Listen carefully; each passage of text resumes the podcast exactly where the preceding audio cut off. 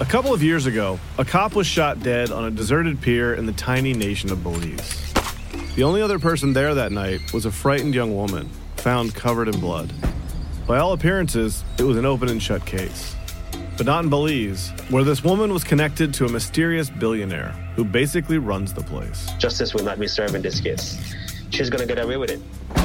Or will she? White Devil, a Campside Media original. Listen wherever you get your podcasts. Ça fait maintenant presque deux ans que j'anime des tours et vous l'aurez compris, maintenant chaque deux semaines, on essaie de vous amener des discussions de qualité autour, certes de thèmes de l'actualité, mais en prenant un angle plus large, plus magazine, avec des personnalités qui nous amènent ailleurs, peut-être plus en profondeur, dans les angles morts. Bref, on vous invite à prendre les détours pour arriver à mieux comprendre ce qui se passe autour de nous. Et ça, on ne peut pas le faire sans vous. Et on veut que ce soit plus facile pour vous d'appuyer le travail de Canada Land. C'est pour ça qu'on vous offre désormais une promotion. Jusqu'à la fin du mois de mai, vous pouvez devenir un abonné de Canada Land pour seulement 2 dollars par mois pour les six prochains mois. Qu'est-ce que ça veut dire? Ça veut dire que vous aurez désormais accès à tous nos épisodes sans annonce, incluant toutes les autres émissions du réseau et ainsi toutes les autres émissions qui vont être lancées sous peu sur le réseau. Vous avez aussi accès à plusieurs marchandises à bas prix sur le magasin de Canada Land, des billets pour des événements en direct qu'on va vous annoncer bientôt et beaucoup, beaucoup plus. Mais surtout, ça vous donne l'opportunité de jouer un rôle vital dans le soutien du journalisme indépendant ici au Canada. Pour embarquer dans le mouvement, vous n'avez qu'à aller sur le site web canadaland.com/join ou à cliquer sur le lien disponible dans la description de l'épisode. Ainsi, vous pourriez mieux soutenir notre travail dès maintenant. Cet épisode vous est présenté grâce au soutien généreux de Oxio, le premier partenaire du balado Détour. En plus de vous offrir un service Internet fiable à juste prix, l'équipe chez Oxio a envie de bâtir des relations à long terme avec ses clients et ça paraît réellement dans leur service à la clientèle. Visitez canadaland.oxio.ca et utilisez le code promo Canadaland pour essayer Oxio gratuitement pendant un mois.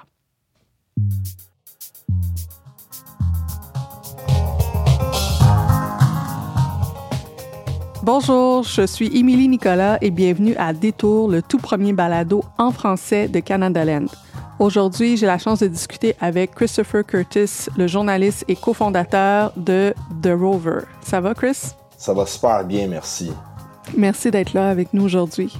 Dans cet épisode, on va discuter de la place de la religion et du catholicisme au Québec parce que le pape est venu. Puis, on se questionne sur la conversation médiatique autour des causes, des conséquences et des actions à prendre face à la violence armée au Canada. Bienvenue à Détour où on décortique les nouvelles en français.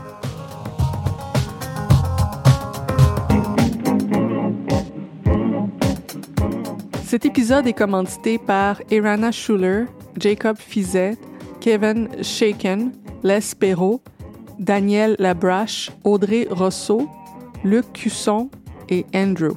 Je m'appelle Andrew, je suis un ingénieur chimique. Moi, j'appuie Canada Land parce que ça fournit un contexte important pour comprendre l'actualité.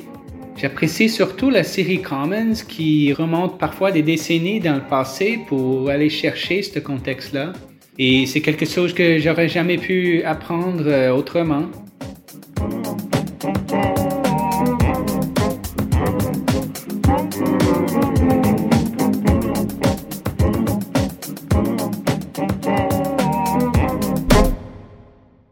Christopher, bonjour. Bonjour. C'est le fun de te voir sans que ma petite fille te vomisse dessus. Ouais, pour que les gens comprennent le contexte. La première fois que j'ai rencontré Chris, ça fait euh, quelques mois dans le cadre du congrès à Montréal de l'Association des journalistes canadiens. On se parlait depuis quelques temps sur les médias sociaux, mais là, on s'est rencontrés en personne. J'ai rencontré son bébé magnifique. Mais euh, il y a eu un petit incident et c'est gravé dans ma mémoire de façon très tendre pour toujours. Donc, euh, c'est une bonne façon de faire une première impression, Chris, d'amener ton bébé dans des congrès de journalistes. ah, écoute, il va falloir qu'elle. C'est elle la relève, c'est elle qui va faire mes impôts bientôt. Fait. voilà, elle se prépare à pas aimer ça puis à vomir sur les impôts. Au-delà de, de, bébé, aujourd'hui, on voulait plutôt parler, euh, en fait, de la fameuse visite papale qui a été la grosse nouvelle de l'été.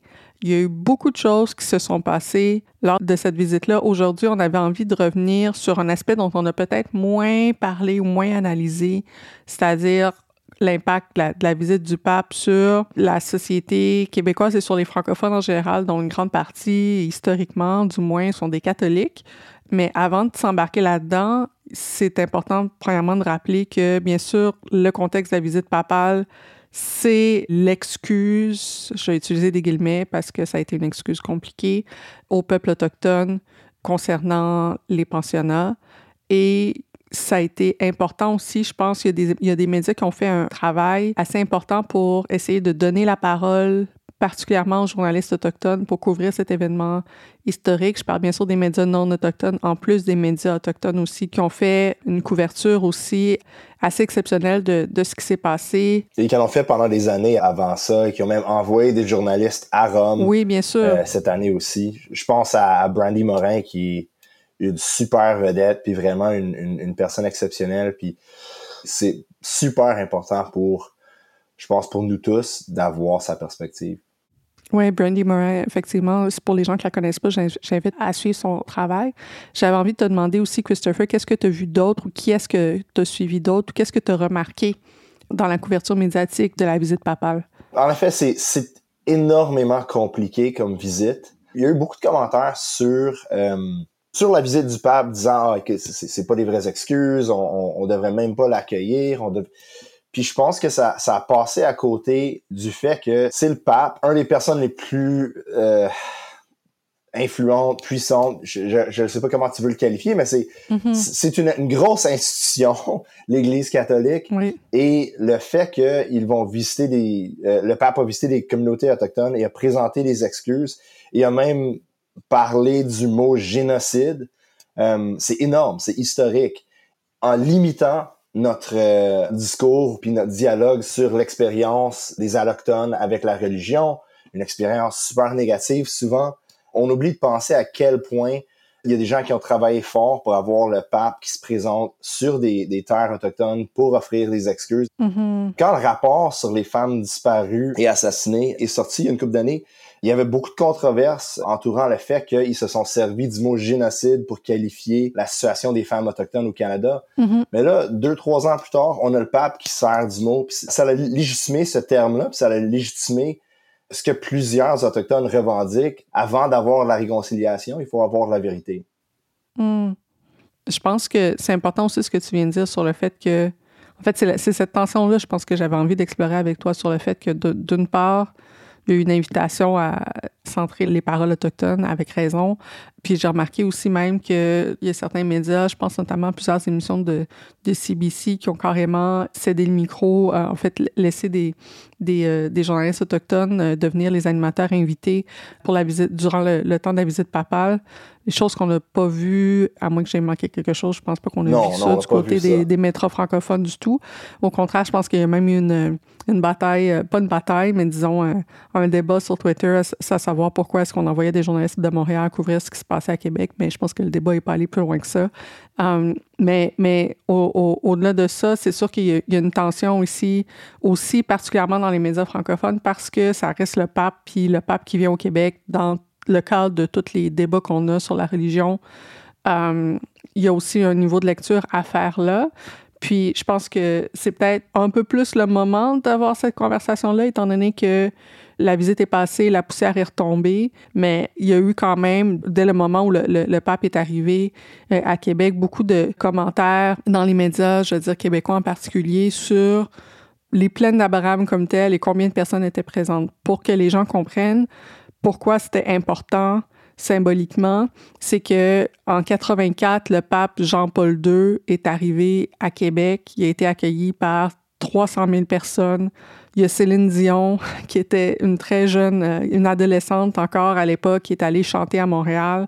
C'était la folie papale. Tout le monde était là dans les rues. C'était vraiment un gros événement que le pape soit là. L'avion de Jean-Paul II s'est posé à l'aéroport de Québec à 11h20 où l'attendaient de nombreuses personnalités politiques et ecclésiastiques venues l'accueillir en terre canadienne.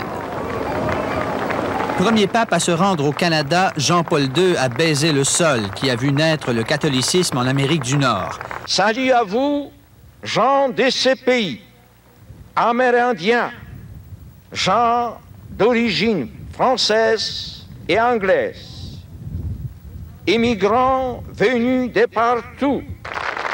Plus tard, en après-midi, Jean-Paul II a fait le long trajet vers l'Université Laval en papamobile, cette fois pour y dire la messe devant des centaines de milliers de fidèles. Cet été, quand le pape est arrivé à Québec sur les plaines d'Abraham, on estime qu'il y avait environ 1000 personnes qui étaient présentes. C'est quand même un gros gap en quoi un peu à un peu plus de 35 ans qu'on est passé de 300 000 personnes pour accueillir le pape à Québec à même pas 1000 personnes. Et au-delà de ça, cette absence-là d'enthousiasme, bien sûr aussi, je pense y a beaucoup de, personnes autochtones qui étaient contents que le, pape soit là ou disons qui, ont voulu participer à ce moment-là. Il y en a aussi qui n'ont pas voulu aller le voir. Donc, ça a été d'une personne à l'autre, chaque personne a vu ça différemment.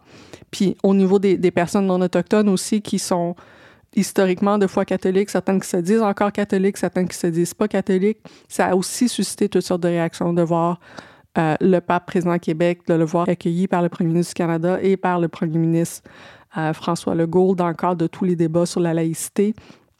Il y avait Guillaume Lepage, même euh, l'animateur de Tout le monde en parle sur Twitter, qui disait et je cite, Je viens d'un peuple dominé par l'Église avec des curés qui disaient aux femmes de procréer et aux hommes pour qui voter. Aujourd'hui, voir les plaines d'Abraham désertées pour la visite du pape me réjouit grandement. Le lavage de cerveau ne fonctionne plus depuis longtemps, donc on est, on, on est dans, un, dans une déclaration assez forte qui a suscité beaucoup de réactions, puis on a entendu beaucoup ce genre de commentaires-là aussi ailleurs sur, sur les ondes au Québec, puis j'avais envie de t'entendre, Chris, sur cet aspect-là aussi de la, de la, conversation dans le cadre de tous les débats qu'on a sur la religion euh, au Québec dans ces dernières années. J'ai aimé le, le, fait que euh, Guillaume Lepage a précisé après que la rencontre entre, les, le pape et les peuples autochtones, c'est nécessaire. Mm-hmm. Je pense que c'est important de, de, de rappeler la, nécessité de la rencontre, mais puis même du côté anglophone dans les médias, j'ai vu plusieurs personnes dire « Ah, le, euh, dans une société laïque, euh, on ne devrait pas accueillir le, le, pape ainsi. Mais ça demeure que le pape est un personne, c'est une personne politique hyper importante et. Mais c'est un chef d'État carrément. Euh, c'est oui, oui, c'est un chef d'État. Je pense qu'on prend souvent pour acquis à quel point la culture québécoise, même une culture québécoise laïque, est influencée ou même formée ou peut-être qu'on ne le réalise pas parce que c'est tellement, c'est ancré tellement profondément, mais souvent le, sentiment anticatholique, et je pense que ce que Guilla a dit et ce que plusieurs commentateurs ont dit, euh, ils ont raison. L'Église catholique a travaillé avec les Britanniques pour garder le peuple québécois un peu marginalisé, mais il y a une différence entre avoir un œil critique là-dessus et embarquer dans un sentiment super anti-religieux et condescendant envers les personnes qui se disent croyantes et ça, ça, ça, ça, mm-hmm. m'énerve beaucoup parce que ça, on dirait que ça devient sa propre mm-hmm. religion. Comme on, a remplacé le catholicisme au Québec avec une genre de, l'État devient la, religion. Le nationalisme est, est, comme venu remplacer le catholicisme. Ouais, ouais. Ben, je pense que ce que tu dis aussi qui est intéressant, c'est le lien entre euh, un espèce de partie des élites culturelles québécoises qui sont fiers du parcours qui ont été faits dans le Québec pour se détacher de la religion. Mais d'une part, il y a aussi une partie de ces gens-là qui, quand on... Puis c'est justement pourquoi c'est très difficile de, dissocier les, les, Autochtones de cette conversation-là, c'est que quand il vient le temps justement de nommer le génocide et de nommer ce qui s'est passé dans les pensionnats et de nommer la violence de l'Église, il se trouve aussi beaucoup de personnes encore dans les médias qui ont un attachement un peu latent aussi à, l'Église, qui vont aller dire oui, mais les religieux, surtout les religieuses, c'était pas toutes des, des gens qui se sont dévoués, c'est des gens qui ont construit la société. Euh, faudrait pas jeter le bébé avec l'eau du bain, il faut respecter les bonnes sœurs. Il y, a tout ça aussi qu'on a entendu, particulièrement dans les médias francophones je trouve, dans, les, dans le dernier mois, parce qu'il y a aussi cet attachement-là qui existe. Il y a toute une génération encore qui est passée par les écoles euh, privés qu'on dit, mais qui sont en tout cas plus ou moins subventionnés encore par, par l'État, puis qui ont eu des, des, des, frères, des sœurs comme, comme enseignants, puis qui ont appris à respecter ces gens-là, puis de voir que ces gens-là ont aussi fondé des missions, je veux dire, les Oblats, les Sœurs de Sainte-Anne, il y a tellement d'ordres religieux fondés au Québec qui ont été impliqués dans les pensionnats un peu partout au pays, dont les noms sont sortis oui. Euh, l'an passé aussi. On se lave souvent les mains euh, du système de pensionnat en, en disant, écoute, euh, les Québécois, on n'est pas racistes, on était des alliés avec les Autochtones. Premièrement, c'est comme hyper euh, problématique comme analyse parce que... C'est tourner les coins ronds un peu, là, tu sais. Oui, c'est tourner les coins ronds en maudit. Mais quand je lisais le texte de, de Joseph euh, Facal, oui, ben nommons-le d'abord pour que les gens Oui. puissent suivre. Là. Donc, euh, un texte qui date du, du CATU, la démesure langagière euh, du pape François, qui dit essentiellement qu'on qu'on a tort de, de- que le pape a tort de nommer un génocide. On est effectivement dans un, dans un déni du génocide, euh, puis, puis une défense essentiellement du travail des religieux euh, de, partout au pa- au pays, dont, faut le dire, comme historiquement, une grande partie de religieux aussi francophones qui est impliquée dans les pensionnats catholiques, nécessairement par la force des choses aussi. Là. et, je sais vraiment pas pourquoi.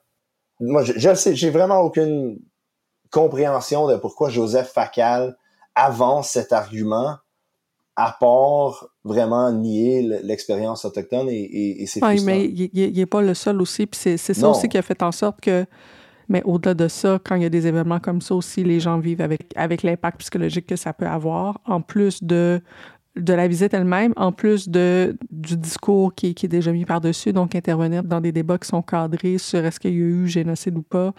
Euh, c'est très difficile, donc c'est sûr que ça décourage certaines prises de parole. Je ne veux pas dire qu'il n'y a pas eu de prise de parole, je fais juste dire qu'il y, y a un contexte qui, qui rend ces prises de parole-là excessivement difficiles. Toute la campagne qui a eu lieu sur les médias sociaux pour qu'on parle de la doctrine de la découverte, le hashtag Doctrine of, of Discovery qui est devenu euh, viral en anglais, porté par des personnalités autochtones, des journalistes autochtones, euh, Murray Sinclair, l'an- l'ancien euh, président de la, commission Vérité et Réconciliation aussi, qui s'en est mêlé. Donc, différentes personnes qui ont porté ça pour essayer que la visite papale soit aussi obtiennent aussi comme résultat un commentaire sur la question de la doctrine de la découverte qui réfère essentiellement à le rôle que l'Église a joué, que les papes ont joué à la Renaissance pour euh, essentiellement mettre de l'avant des politiques qui ont permis la, dépossession des, territoires euh, autochtones par euh, essentiellement les Français qui sont venus, Jacques Cartier qui est venu planter une croix ici.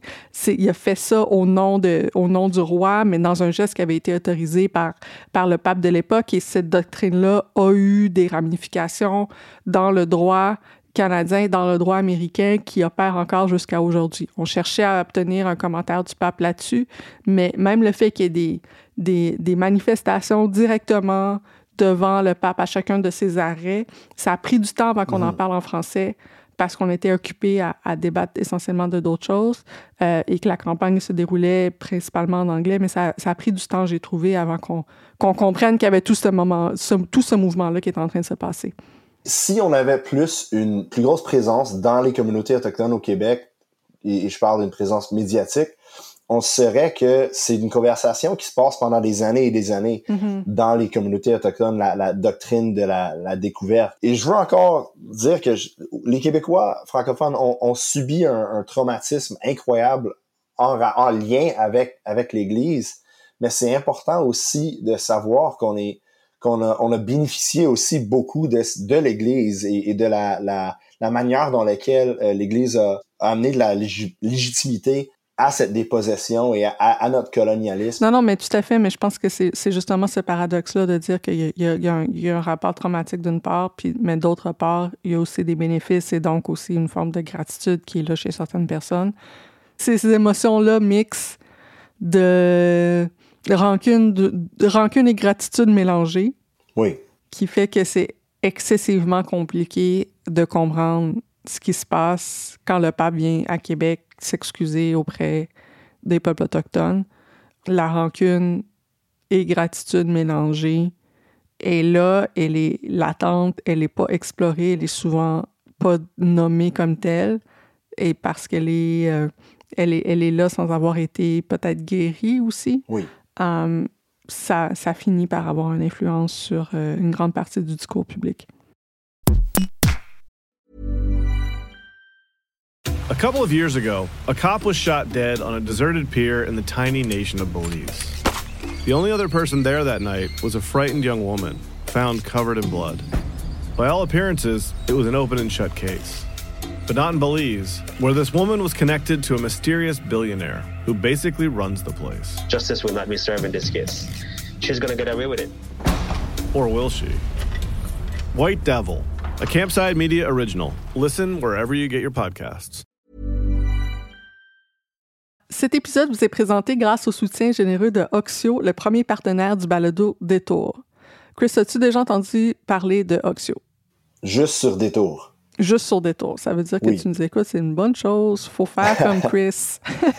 le mois dernier, euh, moi-même, j'ai finalement fait le switch à Oxio, qui est mon fournisseur Internet. Puis, je suis très contente euh, du service. L'installation est super simple et euh, la connexion est rapide, elle est fiable. C'est parfait, notamment pour le télétravail et pour enregistrer un merveilleux podcast. Visitez canadaland.oxio.ca pour choisir l'Internet d'une compagnie que vous pourriez réellement aimer canadaland.oxio.ca et utilisez le code promo Canadaland pour essayer Oxio gratuitement pendant un mois. En plus, Oxio vous offre 60 jours d'essai sans risque et si vous n'aimez pas ça, Oxio vous rembourse tout votre argent. C'est aussi simple que ça. Comment tu appelles ça, Oxio? OXIO, Chris. Parfait.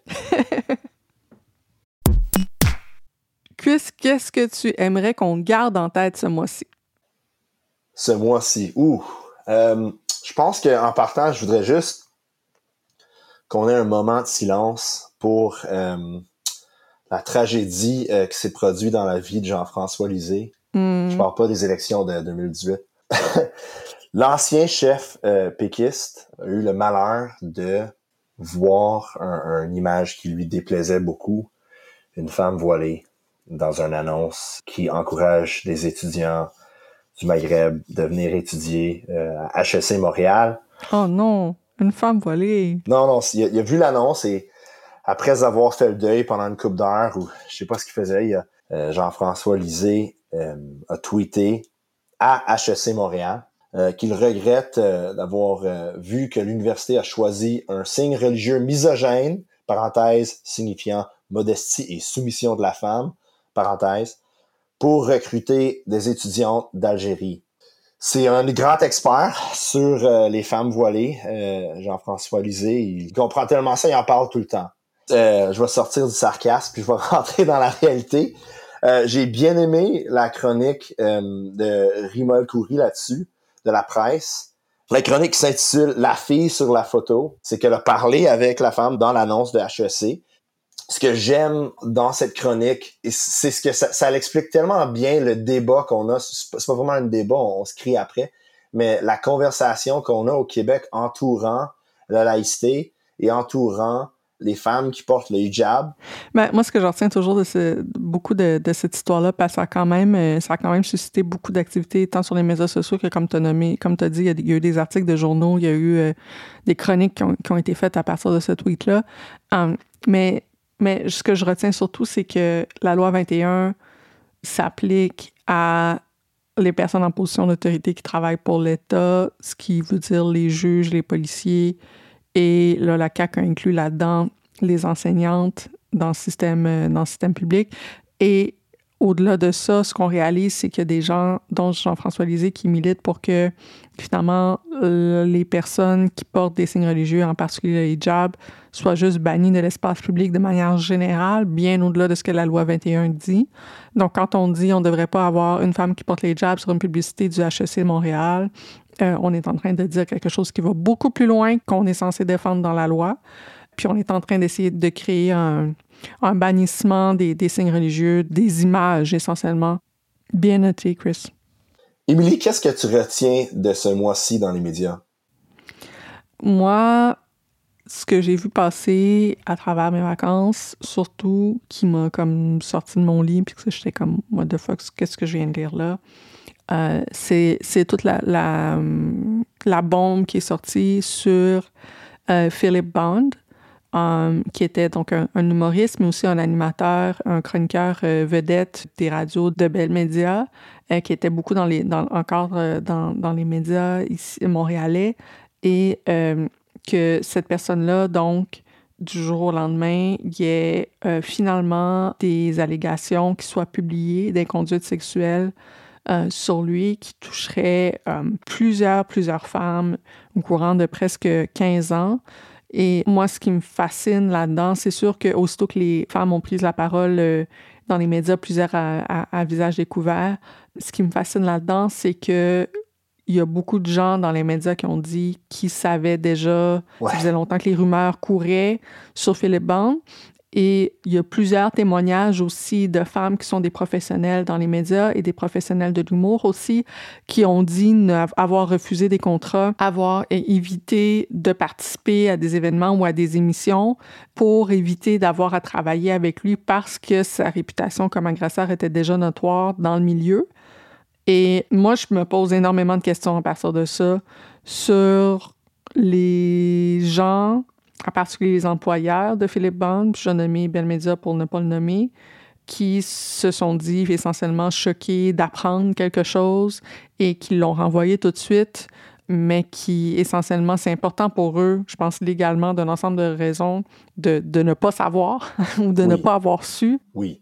Euh, il y a plusieurs personnalités aussi au, Québec qui ont, qui ont, dit, moi je le savais déjà, je pense à Guillaume L'Espérance par exemple, le producteur du Bye Bye, tout le monde en parle, qui a dit, ça faisait longtemps que ces rumeurs-là couraient, puis c'est pour ça qu'on voulait plus euh, travailler avec lui depuis plusieurs années. Donc, euh, c'est un peu le secret polichinelle dans, dans le milieu médiatique et artistique montréalais. Puis, je trouve que c'est vraiment dommage pour les femmes. Puis, au-delà d'être dommage, c'est que c'est juste, c'est juste enrageant, en fait. Et c'est dangereux. Absolument. Bien noté.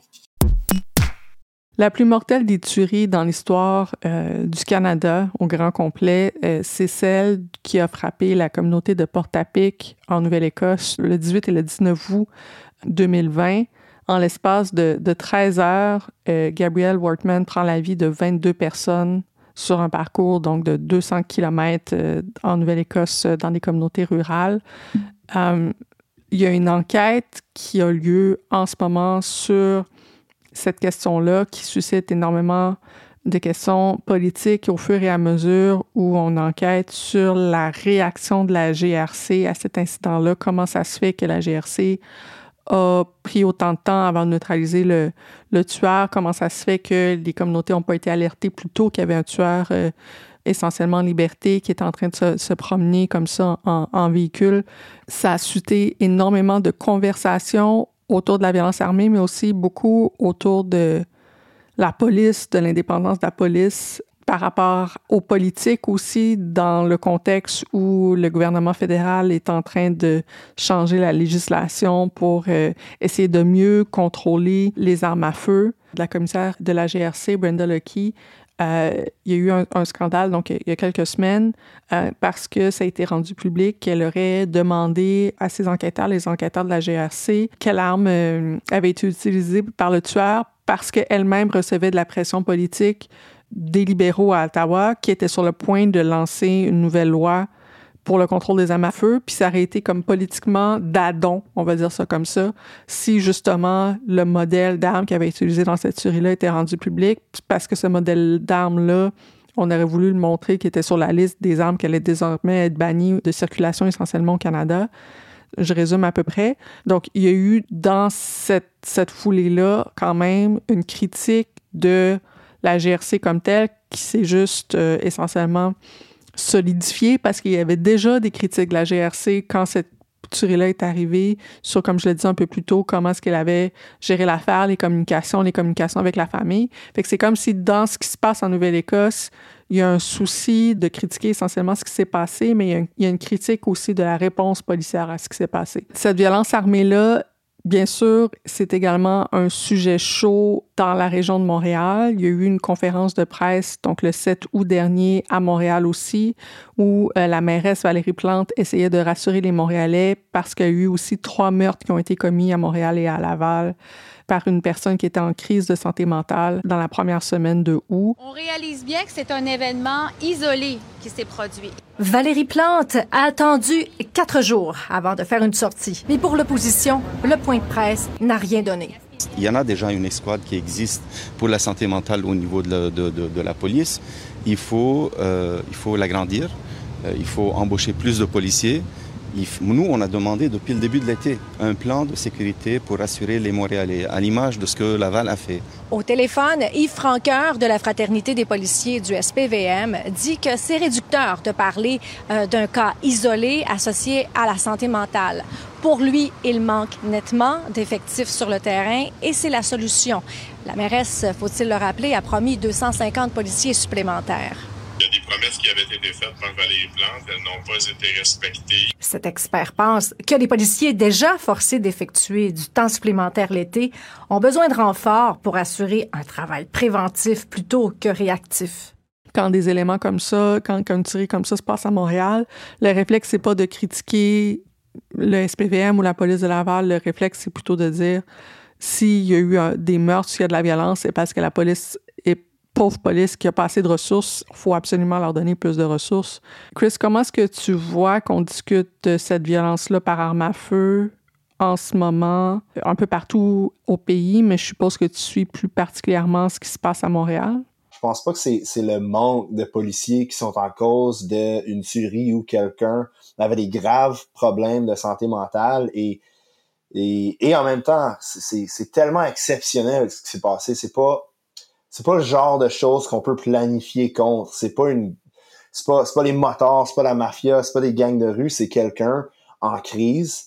C'est important de dire que c'est, c'est rares sont les gens avec la schizophrénie qui vont commettre des actions violentes comme ça. Mm-hmm. Mais on dirait que c'est la panique. C'est tout le temps la panique. On n'est jamais là à Montréal quand les gens veulent avoir des meilleures conditions de vie on est toujours là quand il y a de l'action, quand il y a du sang, puis on est toujours là pour passer jugement, puis pour créer une genre de panique autour de Montréal étant une ville hyper violente. En fait, moi, ce que je retiens aussi, c'est que la mairesse, justement, dans sa sortie publique, a essayé aussi de dire attention pour pas paniquer, c'est un événement isolé. Donc, c'est important, je pense, de spécifier quand on dit qu'il y a un discours de plus en plus sur Montréal, ville de violence, etc. Ça vient peut-être du parti de l'opposition à l'hôtel de ville, mais ça vient aussi beaucoup de, de, en fait, de certains commentateurs dans, dans, les médias. Ça vient certainement de, de certains chroniqueurs.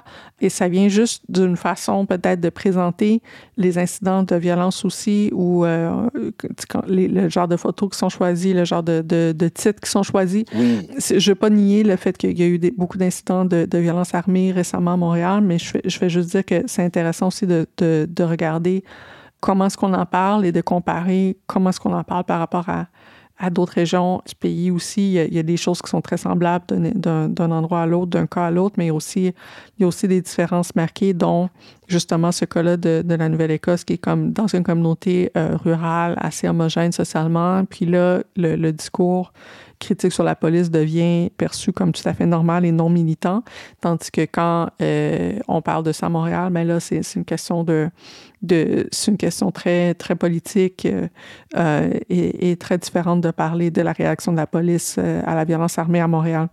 Et ça fait partie aussi du, du stratégie de la SPVM. Comme ils ont, il y a deux ans, leur chef a sorti qu'il voulait faire paraître les bons coups de la SPVM. Dans les derniers deux ans, ils ont créé et je nie pas qu'il y a eu une montée de violence, mais la, la SPVM a fait un gros push médiatique pour faire valoir le travail de ses agents et, de son institution.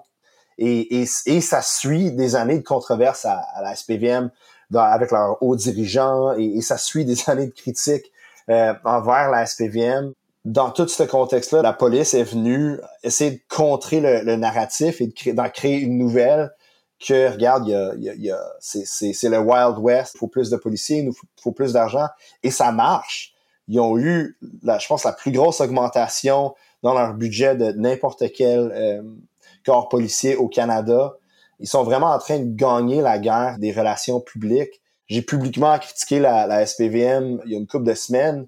Et en arrière-scène, je me suis fait ramasser par des gens qui me disaient, écoute, d'autres journalistes qui me disaient, tu peux pas faire ça publiquement, tu vas tout gâcher notre travail, il faut, il faut, we have to play nice. Il faut être gentil avec la SPVM. Puis c'est Parce que sinon, ils ne donneront plus d'informations, ils ne répondront plus à tes, défenses, à tes, à tes demandes d'informations, c'est ça? Exactement. Comme si, tu sais, si on leur, si on leur laisse pas jouer ce jeu-là, euh, tu sais, ça va, ça va nuire à notre travail. Puis c'est, c'est vraiment frustrant. Je trouve ça intéressant que, pour dire que la- le discours sur la violence armée, je pense que ça, touche beaucoup de quartiers, puis ça touche en fait, je pense surtout euh, les jeunes, les jeunes noirs, les jeunes racisés, euh, peu importe les quartiers où ils habitent, là, c'est comme si du moment où, où il y a une personne, euh, un jeune euh, d'un certain âge euh, et d'une certaine origine qui est impliqué dans un instant de violence, on assume que c'est une question qui est liée à, des gangs de rue jusqu'à preuve du contraire. euh.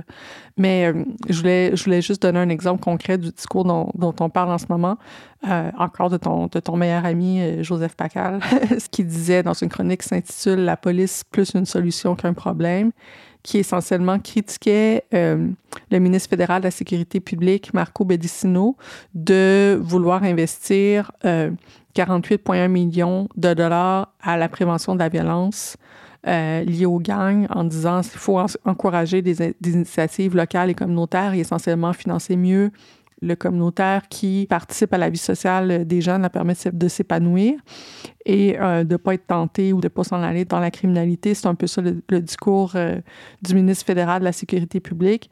Euh, puis Joseph Facal dit essentiellement c'est une vision naïve des choses. Il y a des jeunes, c'est sûr qu'il faut faire la prévention, mais quand les jeunes sont déjà criminalisés, il faut absolument que la police puisse faire son travail. Et il termine sa chronique en disant il s'agit simplement d'accepter qu'il y a des gens qui ne comprennent que le langage de la force. Et euh, il faut permettre à nos policiers d'agir en conséquence. Donc, c'est vraiment un peu un exemple euh, du genre de discours qu'on entend euh, beaucoup aussi donc, à la radio, à la télé, de certains commentateurs, qui est celui de quand Ça les gens... C'est ça il faut y aller fort, fait qu'on va pas commencer à, à trop regarder la manière dont la police fait son travail auprès d'une certaine population parce que c'est ça que ça prend, c'est la seule chose que ces gens-là comprennent. Par ailleurs, euh, c'est pas du profilage racial, c'est du profilage criminel. Si on va plus dans certains quartiers, c'est parce que, je veux dire, il dit les statistiques, les statistiques parlent d'elles-mêmes, puis euh, c'est juste la, réalité euh, du travail euh, des policiers qui doivent s'en aller plus vers certaines populations. Donc, c'est un peu ça son discours, mais c'est un discours qui est partagé par plusieurs personnes. Je, je le mentionner parce que le but, c'est pas de, de, de le cibler comme un individu particulièrement ex- exceptionnel. Il y a plusieurs personnes qui sont dans ce genre de discours-là.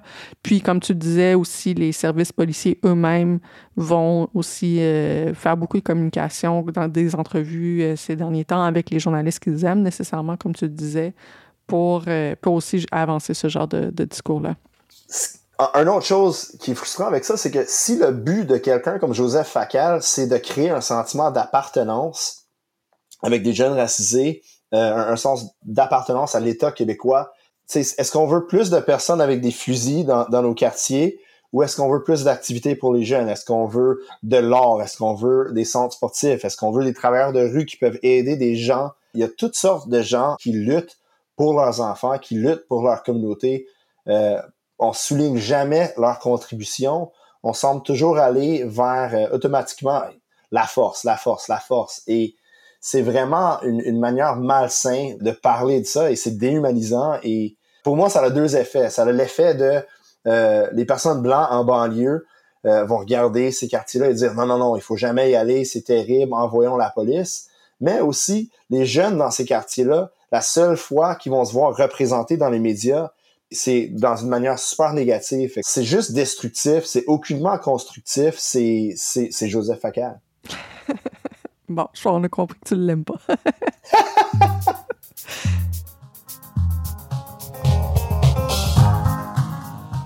Donc, euh, c'est tout pour Détour.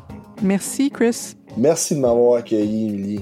Trouvez-nous, c'est sûr, sur Twitter à Canadaland et euh, vous pouvez m'envoyer personnellement un courriel à emily at canadaland.com euh, pour me dire ce que vous avez pensé de l'épisode, euh, si vous avez des suggestions, si vous avez des suggestions de sujets, des suggestions d'invités, des commentaires. Euh, ça me fait vraiment plaisir de vous lire. Où est-ce que les gens peuvent te trouver, Chris? Oh God. Sur Twitter, at Keto Curtis. Et si vous voulez vous abonner au, au Rover, à mon projet, c'est rover.substack.com. R-O-V-E-R.S-U-B-S-T-A-C-K.com. Merci. Au-delà de. Ben, merci à toi, Chris, mais je pense que pour les gens qui connaissent pas encore The Rover, c'est important de juste. Peux-tu juste expliquer en trois secondes ce que c'est? Parce que je pense que c'est un des projets de journalisme indépendant vraiment les plus intéressants que j'ai vu venir euh, au monde dans les dernières années. C'est des articles, des longs cahiers sur des enjeux qui affectent euh, les Québécois et surtout les Québécois qui n'ont pas un sens d'appartenance dans la majorité québécoise.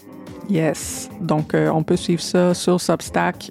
puis, c'est des super bien écrits, déjà des, tu as déjà remporté des prix pour ton journalisme indépendant que tu as fait là-dessus. Donc, merci beaucoup de. Oui, The, Rover. The Rover a remporté un prix l'année passée. On a été nominé pour deux prix nationaux cette année, mais j'ai pas gagné parce que c'est toute la politique, puis tout le monde est contre moi, puis il y a toutes sortes de complots.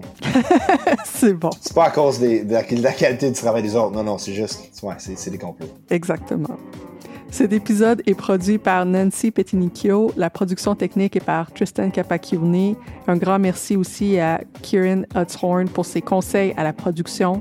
La musique du générique est par So Called.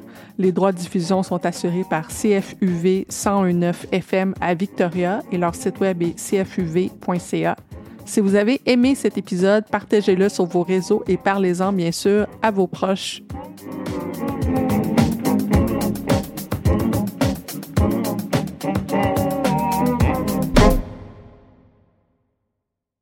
Ça fait maintenant presque deux ans que j'anime des tours et vous l'aurez compris, maintenant chaque deux semaines, on essaie de vous amener des discussions de qualité autour, certes de thèmes de l'actualité, mais en prenant un angle plus large, plus magazine, avec des personnalités qui nous amènent ailleurs, peut-être plus en profondeur, dans les angles morts. Bref, on vous invite à prendre les détours pour arriver à mieux comprendre ce qui se passe autour de nous.